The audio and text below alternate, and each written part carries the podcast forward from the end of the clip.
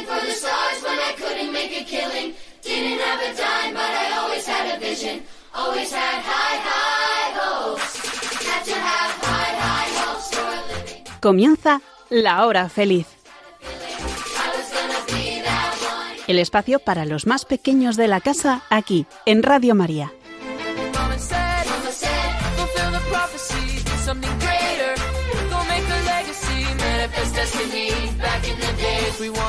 everything, everything. more everything. everything.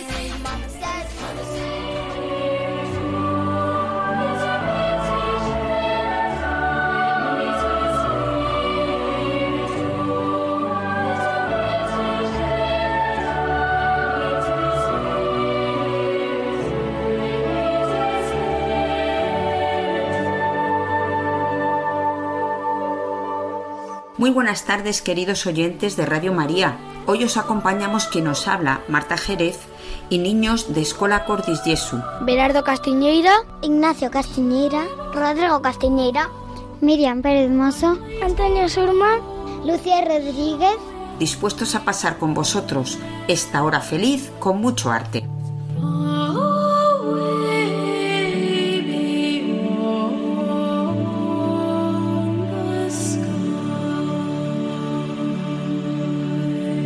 En el sumario de hoy tenemos, primero continuaremos en el monasterio del Escorial con los niños de la escolanía. Después vamos a entrar en una estampa muy especial.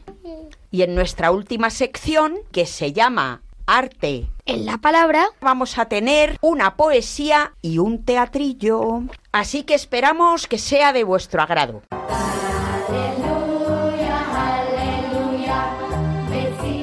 en la hora feliz, con mucho arte, niños cantores.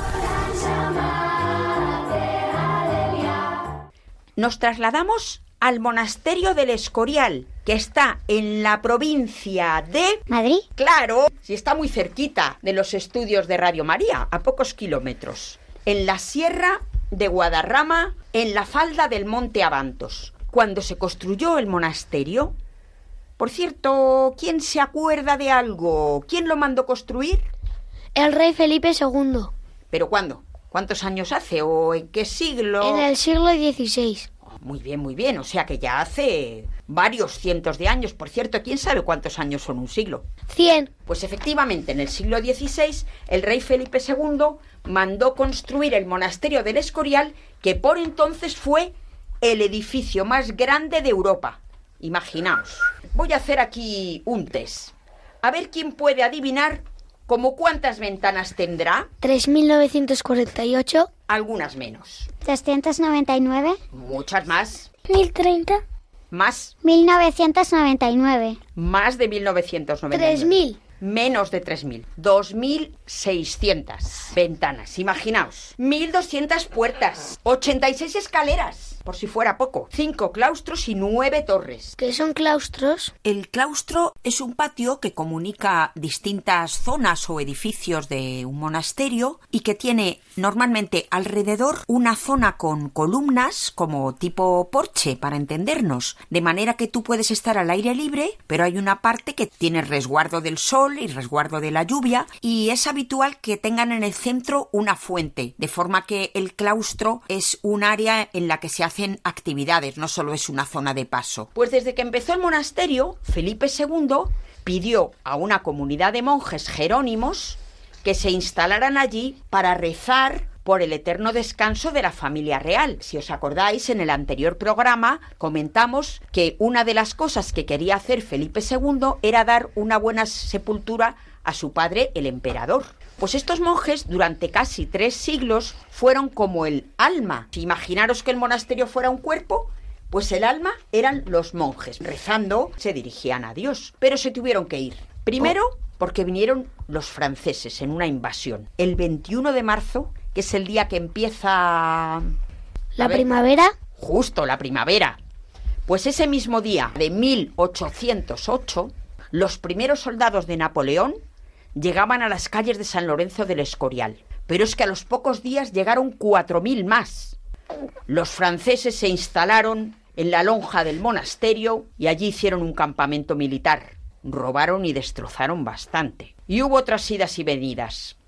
Cincuenta años más tarde los Jerónimos se marcharon definitivamente. Menos mal que intervino San Antonio María Claret y restauró la vida en el monasterio. Se volvieron a celebrar misas, se instaló un seminario.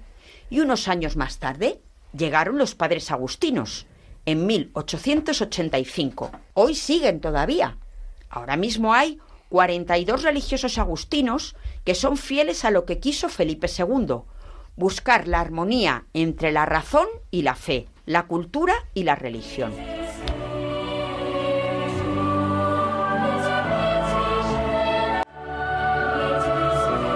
Estáis escuchando en Radio María Laura Feliz. Con mucho arte. Hoy vamos a visitar el patio de los reyes. Vamos a cruzar la puerta, vamos a pasar el control de seguridad y dejamos a un lado la, bi- la biblioteca. Me cachis con lo que me gustan los libros. Estamos en un gran patio y enfrente vemos la entrada en la basílica. Una entrada. ¿Cuántas entradas? Tiene cinco puertas, son en forma de arco y altas casi como dos pisos. ¿Cuántos pisos tenía? Pues mirad, la basílica tiene encima de esas puertas que abultan casi como dos pisos, otra planta más y otras dos.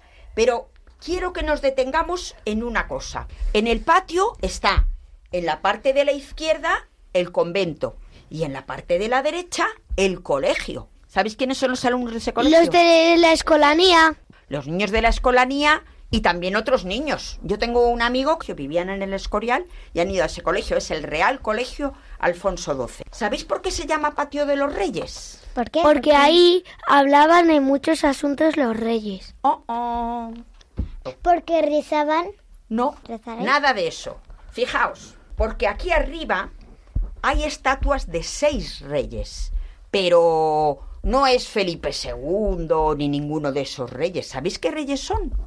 Los reyes de Judá, los que construyeron el templo de Salomón. ¿Vale?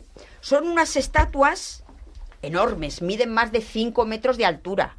¿Sabéis lo que son 5 metros? Daos cuenta que un piso son unos 3 metros. O sea que son casi como dos pisos de alto. En el medio hay dos que son los que para nosotros son los más famosos. El rey David y el rey Salomón, que era hijo de David. Son de piedra, pero tienen las coronas de color oro. En realidad no es oro, es bronce. hojalata. No, no es hojalata, es bronce color dorado. ¿Las han pintado? No, el bronce es color dorado, es un metal. Y al rey David también se le reconoce, ¿sabéis por qué? Porque también de color dorado lleva un ar, porque él era un salmista. Sí, él compuso un salmo que se llama Miserere. Efectivamente, algunos más, pero ese también. Bueno, pero además, ch, ch, escuchar.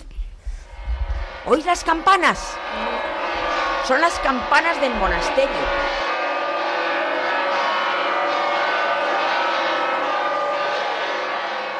Las dos torres más altas son dos campanarios. Uno está a la derecha y otro a la izquierda al final del patio. Cuando lleguemos a la puerta de la basílica, que no se nos pase una sala que hay al lado, sin adornos ni muebles. Pero es importante.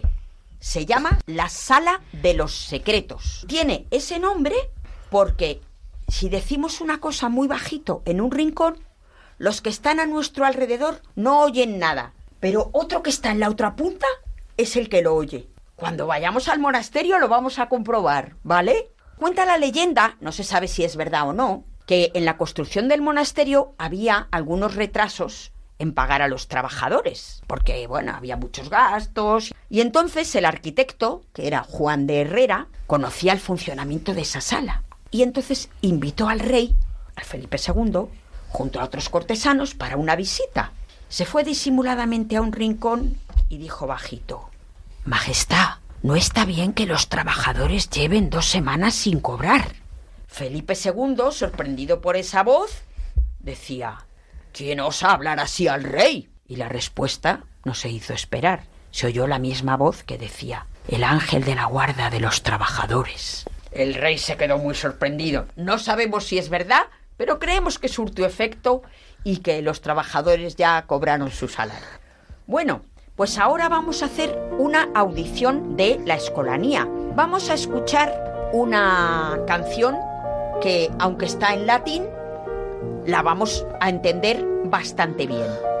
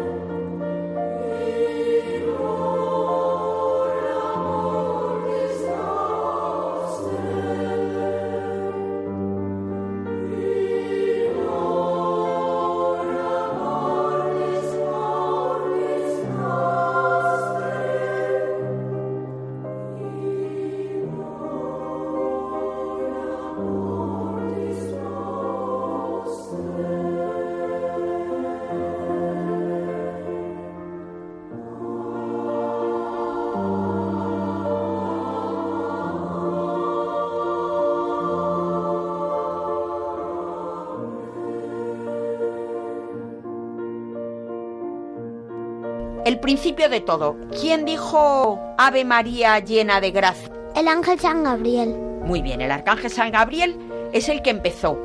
Pero esto es más difícil. ¿Quién dijo Bendito es el fruto de tu vientre? Isabel, la prima de María. Muy bien, fenomenal. Fijaros, estas dos partes están en el Evangelio que más habla de la infancia de Jesús. El de Lucas. Sí, el de. San Lucas. En la hora feliz de Radio María, la estampa.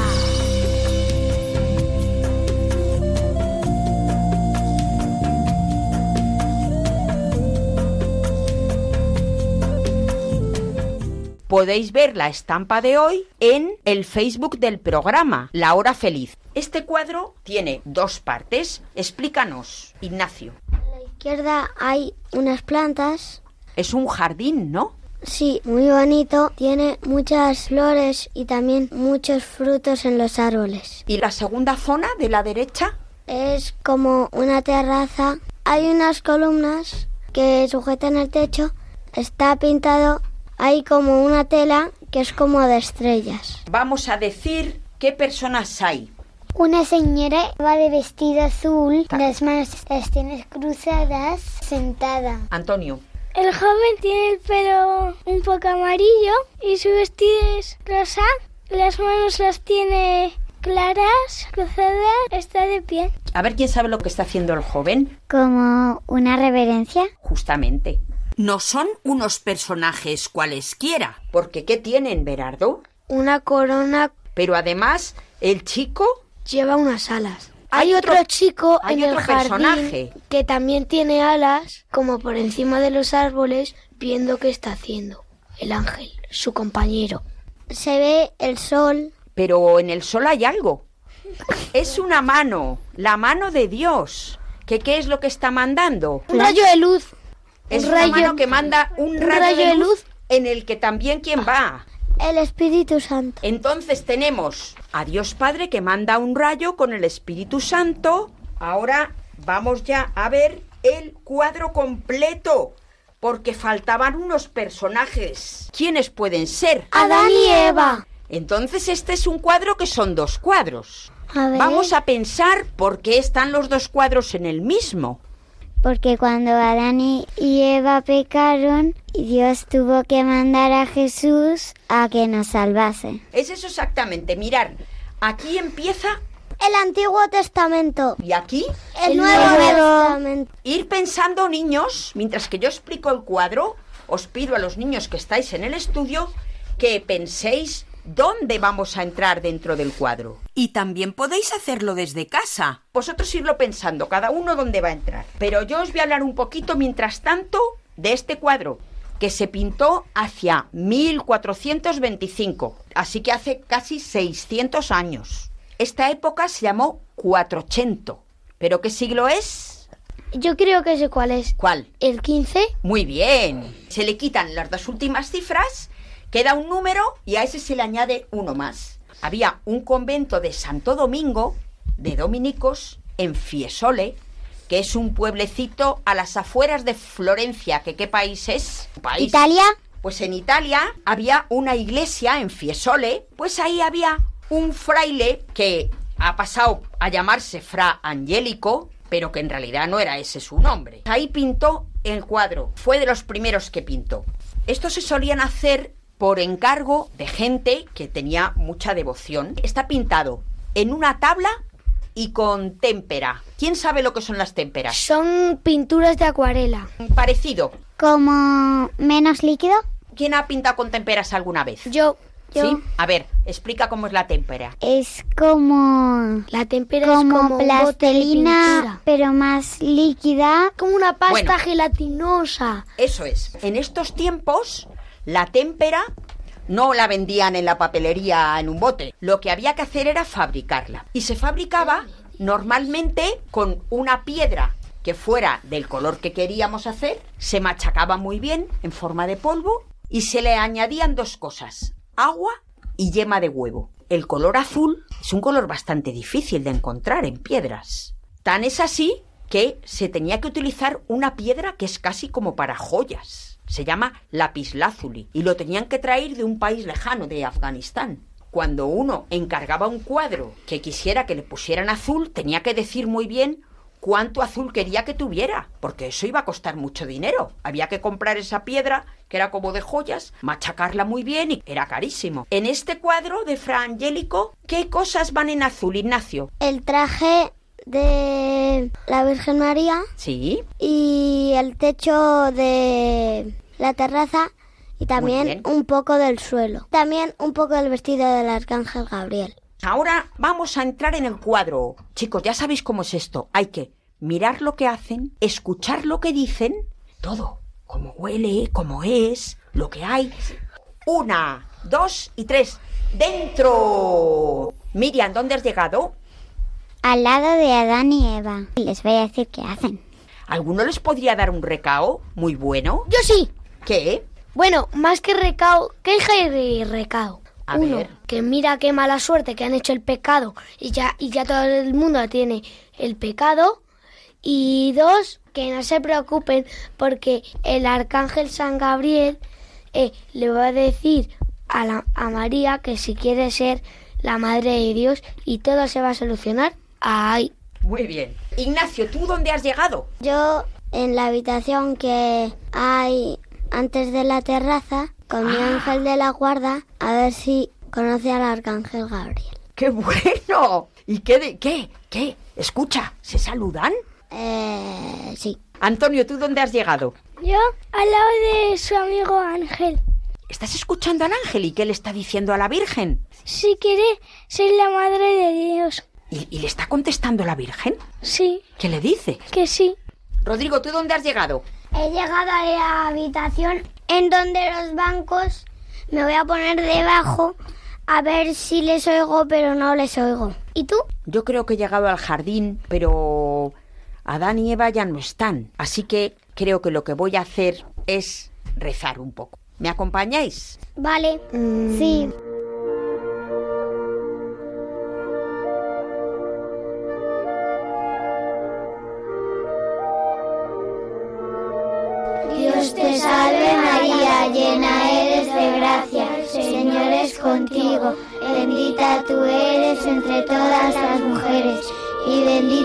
Fruto de tu vientre Jesús.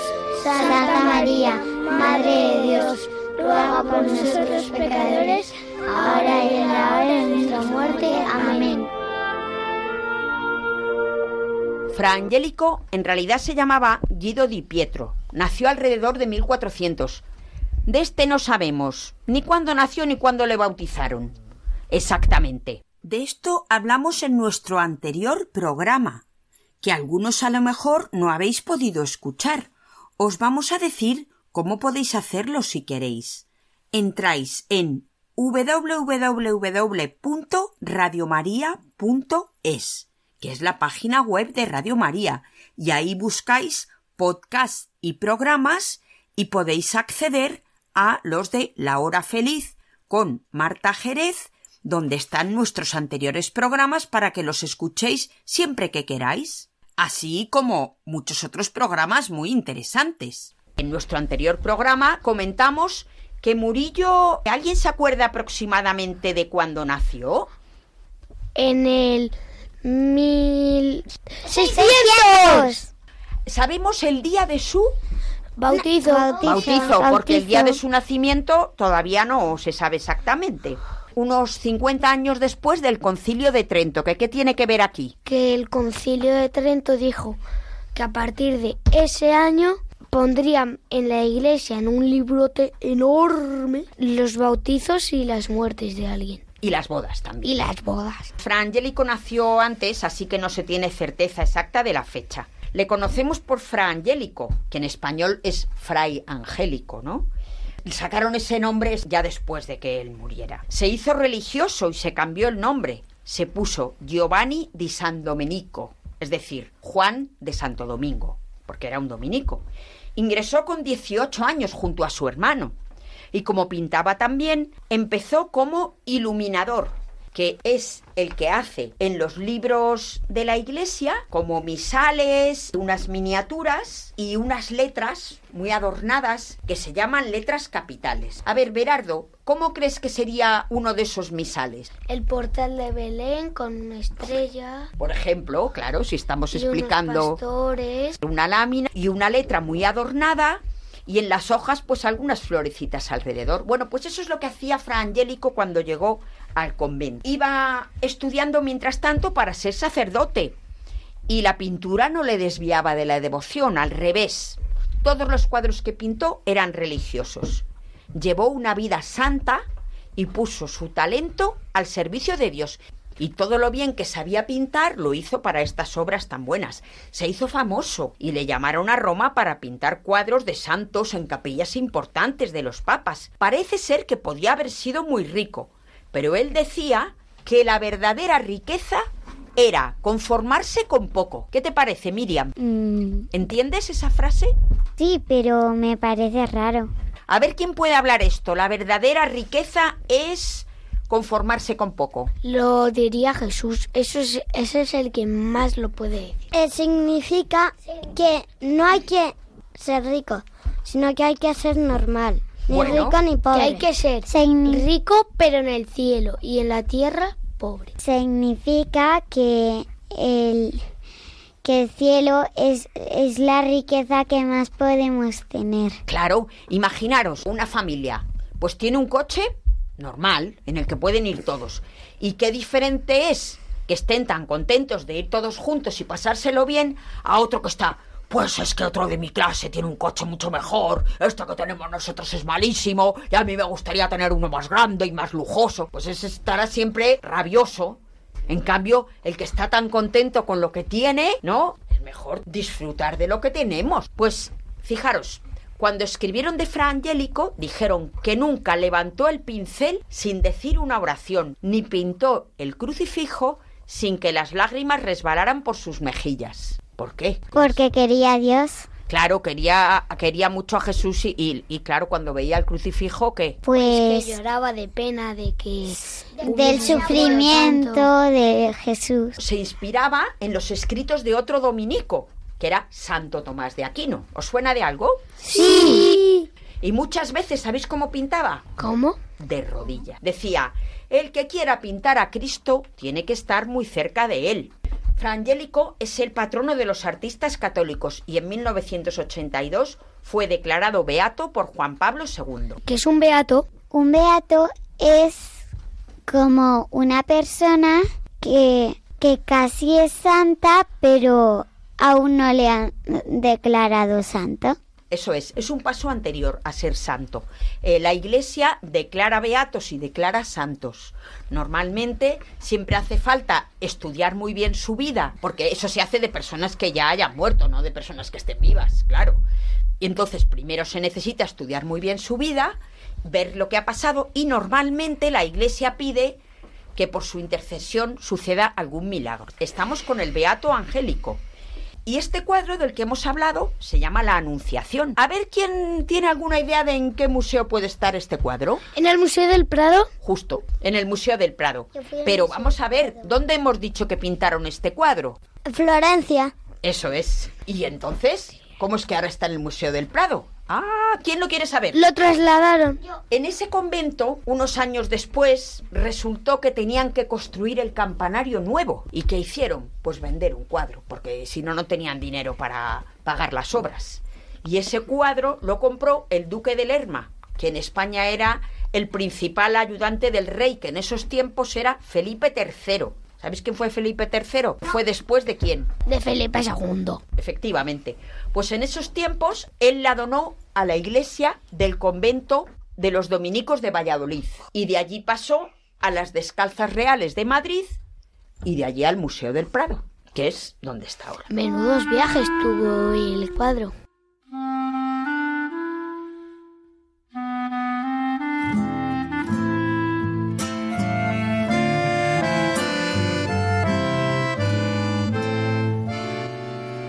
En la hora feliz de Radio María, arte en la palabra.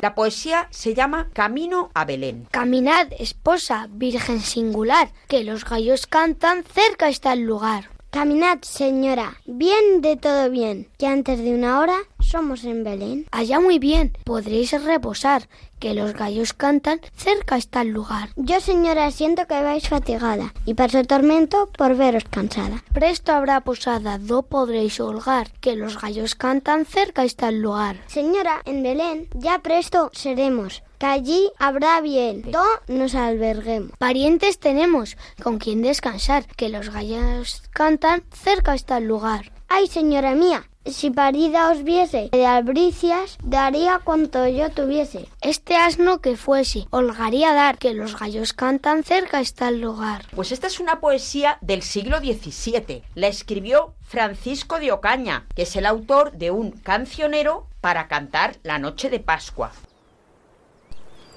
Escuchad y cerrad los ojos si queréis.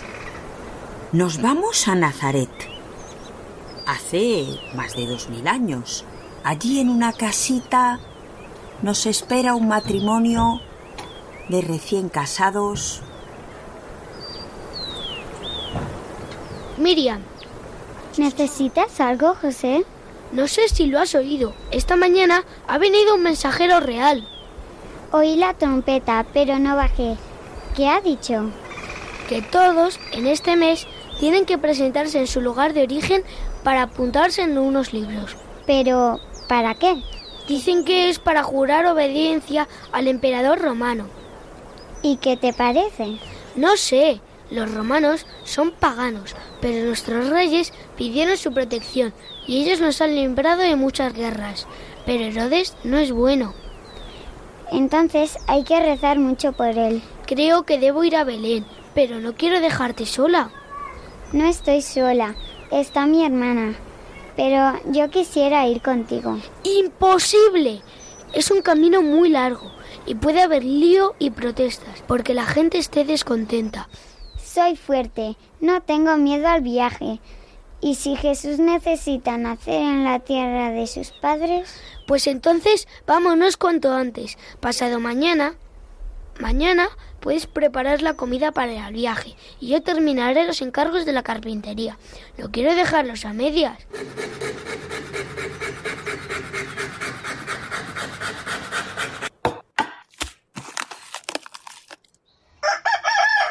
Hola, Cleofás. No sé si estás haciendo bien llevar a Miriam contigo. Ya lo hemos hablado y hemos decidido ir juntos. Miriam, veo que no has cogido la ropa de tu bebé. Vamos con la familia de José. Yo creo que nos darán lo necesario. No quería cargar demasiado al burro. José ha cogido algunas herramientas y el pobre animal también tendrá que cargar conmigo. Cleofás y su mujer le acompañaron hasta el camino principal. Allí Miriam se montó en el asno y José cogió las riendas. Se volvieron y se despidieron agitando la mano. José se quedó pensando. Estaba preocupado. Hacía frío. Había tormenta.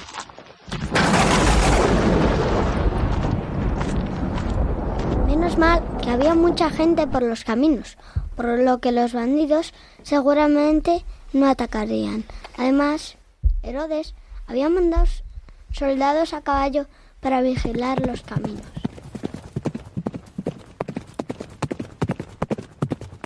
Mira, Miriam, ya llegamos al río Jordán. ¿Cómo lo vamos a cruzar? Hay un vado donde el agua casi no cubre.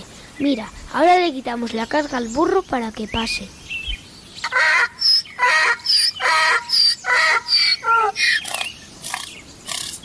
Nada, no quiere cruzar. Dar con un palo. No, no, ya verás. María se acercó al animal y le dio unas palmaditas en el cuello. Le habló bajito y el asno se tranquilizó. José le empezó a pasar al otro lado del río con María montada encima. Ya casi estamos.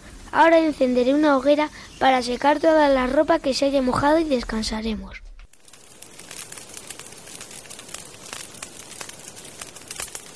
Esa noche encontraron sitio en una casa deshabitada, pero casi no les quedaba comida. Habían llevado bastante, pero se compadecían de muchos que no tenían nada y la compartían. En el saco quedaba una torta seca y José se la trajo a María. No, no. Mira a esa mujer sentada con su hija. Tiene mucha hambre. La niña está llorando. Gracias, señora. José tapó a María con unos mantos. En la hoguera pusieron la cazuela y unas hierbas del campo. María, toma este caldo caliente. Qué bien. No te preocupes, José. El Altísimo nos ayudará. Nunca nos deja solos. ¿Cómo será el que van a hacer? El Mesías. ¿Será un hombre como nosotros? Siguieron su camino día a día y otra vez tenían que cruzar el río Jordán. Pero esta vez parecía imposible. Llevaba mucha agua, bajaba muy rápido. Algunos intentaban agarrándose a unas cuerdas que tiraron y ataron a los árboles de las dos orillas, pero casi ninguno lo conseguía y se lo llevaba a la corriente. Nosotros vamos, a, bajar hasta el desembocadura. Allí hay barqueros que nos llevarán a la otra orilla. ¿Queréis venir con nosotros? Sí, eso va a ser lo mejor. La senda era estrecha, ya no se usaba. Los espinos la estaban cerrando. El burro se pinchaba y avanzaba despacio, resoplando. Por fin llegaron a la desembocadura. Había bastantes barcas de pescadores, pues sus dueños se habían enterado de que venían muchos viajeros que querían cruzar el río. Barquero, ¿nos llevarías hasta aquellas rocas en la otra orilla?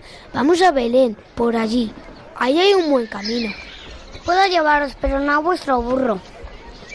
Por, fa Por favor. barquero. Barquero. Por favor, barquero. Es un animal muy bueno, no se moverá. Y no es muy grande, no hay peligro de que se hunda la barca. Yo le ataré las patas para que esté tranquilo. El barquero les pidió más dinero y al final consintió en pasar al burrito. Iban navegando despacio, a ratos le rodeaba la niebla.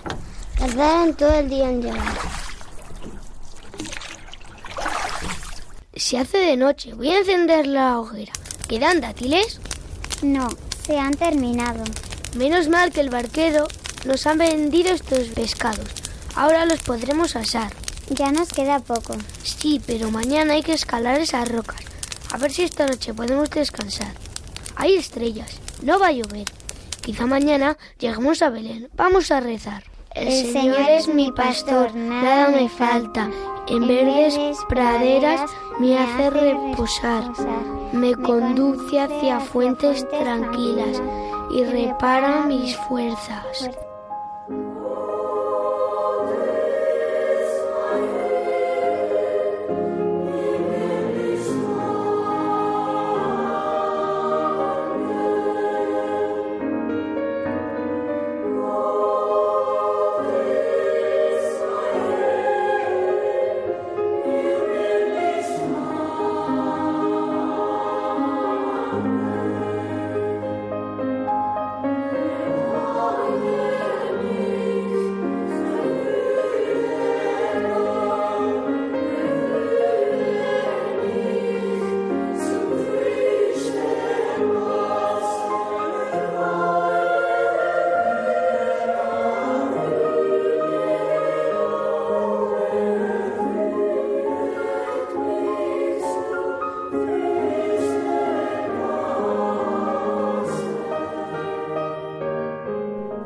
El Señor es mi pastor, nada me falta.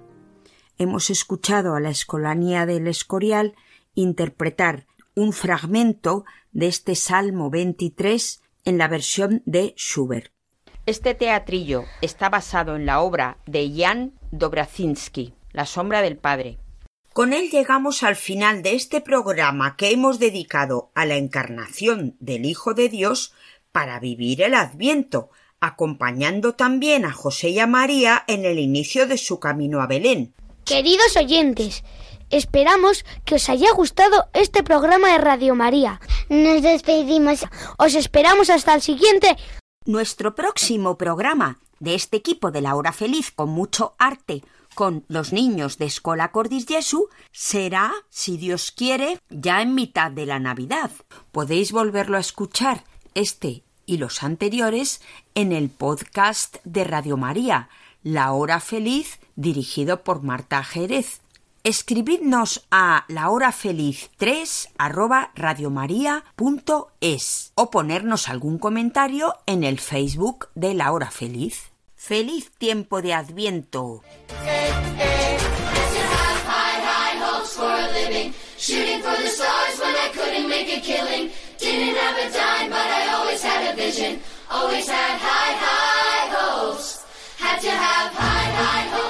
Así concluye La Hora Feliz, el espacio para los más pequeños de la casa aquí, en Radio María.